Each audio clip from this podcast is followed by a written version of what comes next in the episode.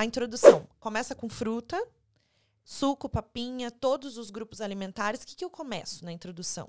Então, assim, segundo o Ministério da Saúde, Sociedade Brasileira de Pediatria, o primeiro dia de introdução alimentar ela já pode ter tudo, tá? Oficialmente falando. Eu, particularmente, gosto de ir aos poucos. Sabe, porque para mim não faz muito sentido. Até ontem só tinha leite materno e hoje eu já tenho carne, feijão, quatro refeições, almoço, jantar, lanche, fruto o dia inteiro de comida. E até pensando a nível intestinal, isso é um susto, querendo ou não, para o intestino, né? A gente sabe que o primeiro mês ali de introdução alimentar é marcado muitas vezes por constipação, né? Claro, são enzimas digestivas é, entrando em ação, muitas fibras passando. Então eu gosto de devagar, eu acredito que não tem por que acelerar, a gente pode ir pisando no freio.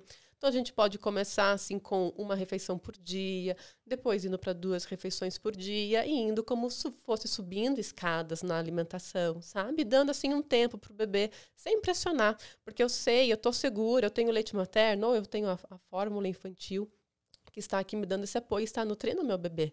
Então a gente pode começar com frutas, a gente pode começar com legumes, nós podemos começar com tubérculos, nós podemos começar com cereais, né? Eu gosto assim de fazer primeiro os de mais fácil digestão, para depois a gente ir subindo o degrau. Então depois eu vou para as leguminosas, para as carnes, mas dentro ali de um mês a criança já está com as quatro refeições e todos os grupos alimentares. Mas eles são colocados, inseridos de uma forma um pouquinho mais lenta.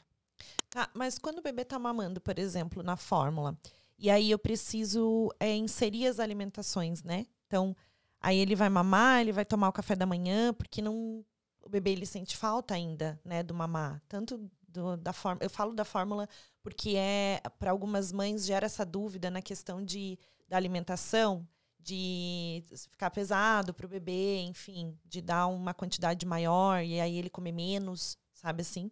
E quando é em livre demanda, a mãe pode oferecer em qualquer momento, depois da refeição, tudo. E a fórmula você diz que não. Então a gente precisa trazer isso de informação. Quando é fórmula, a mãe ela faz esses intervalos da refeição, como é que insere? Porque a gente sempre fica na dúvida. Da fruta, dá o almoço, dá a fórmula. Isso. Aí vale de cada rotina, né? De cada bebê, horário que acorda, horário que faz a primeira soneca da manhã, enfim. E a gente vai tentando encaixar. Claro que às vezes no primeiro mês isso fica bagunçado pra gente, pro bebê mas eu preciso de um tempo de pelo menos uma hora, uma hora e quinze, para eu vir e oferecer essa comidinha. E outra coisa também, Nanda, muito importante é: bebê com fome não come. Bebê com fome mama. Então, às vezes, vai pensar assim: ah, eu vou deixar meu bebê sem mamar lá um tempãozão, vai estar tá com fome, com tudo, vou colocar ele no cadeirão, ele vai comer. Não.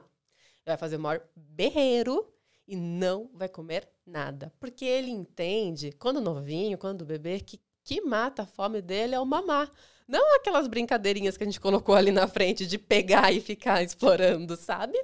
Então eu tenho que trazer o bebê para alimentação assim num meio tempo. Ele não pode estar com o estômago muito cheio, porque satisfeito ele não vai querer aceitar nada, né? Porque o bebê não come por gula, ele come conforme necessidade. Então ele vai comer o que naquela hora ali, ó, ele consegue. Eu também não posso trazer ele com muita fome, porque também ele já vai estar estressado, passou do momento, ele vai querer matar a fome dele mesmo com a mamada, sabe? Então ele tem que vir ali, ó, uh, bem no meio de um tempo. E esse tempo é quando a gente vai conseguindo entender. Então, meu bebê é o quê? É uma hora, é 40 minutos, é uma hora e meia, duas horas. Aí a gente vai entendendo. De novo, é complementar. Então, se é complementar, a gente está oferecendo para o bebê para que ele conheça, não é para ele se alimentar de fato, né? É um complemento, né? Então, acho que é bem, bem explicadinho, porque gera muita dúvida, né, com relação à fórmula. Cinco cores no prato. Fala um pouquinho pra gente. O que, que é cinco cores no prato? O que, que precisa ter efetivamente nesse prato? Bem, então assim, a gente. Eu não gosto de falar muito de cinco cores, eu falo mais dos grupos alimentares, né, que a gente tem que ter. Então, no prato de almoço jantar, a gente precisa ter os cereais e tubérculos. Então, o que, que vai ser isso? Todas as batatas, inhame, mandioca, coisas com milho, com trigo, com aveia, com quinoa, com arroz. Leguminosas, né, que é feijão, lentilha, grão de bico, ervilha, soja. As carnes em geral, ou ovo, e verduras e legumes em geral. Esses quatro grupos alimentares são o que a gente fala né?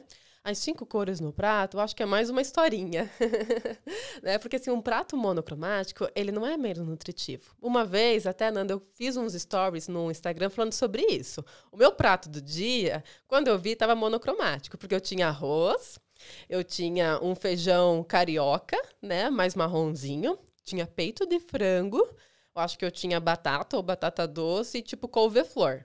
Ele tava meio branco. E saudável. Super saudável. É. Eu estava ali com uma gama de nutrientes super importante. Ah, mas faltou vitamina A, por exemplo, nesse, ele não tinha muito, mas ok. A vitamina A eu peguei antes lá no meu café da manhã, eu vou pegar no lanche da tarde ou eu vou pegar no jantar. Então eu não preciso ter a neura assim de ter um vermelho, um verde, ai, qual é, qual combina. Isso é, vale muito mais para nós nutricionistas que fazemos cardápio. Então, lá na escola, realmente, eu tenho que ficar pensando aqui nas cores que eu estou colocando, até para esse buffet ficar mais bonito, né? No Sim. restaurante, ali no buffet da escola, enfim. Mas em casa, não vai ter uma problemática, ele não é menos nutritivo. De Sim. forma alguma.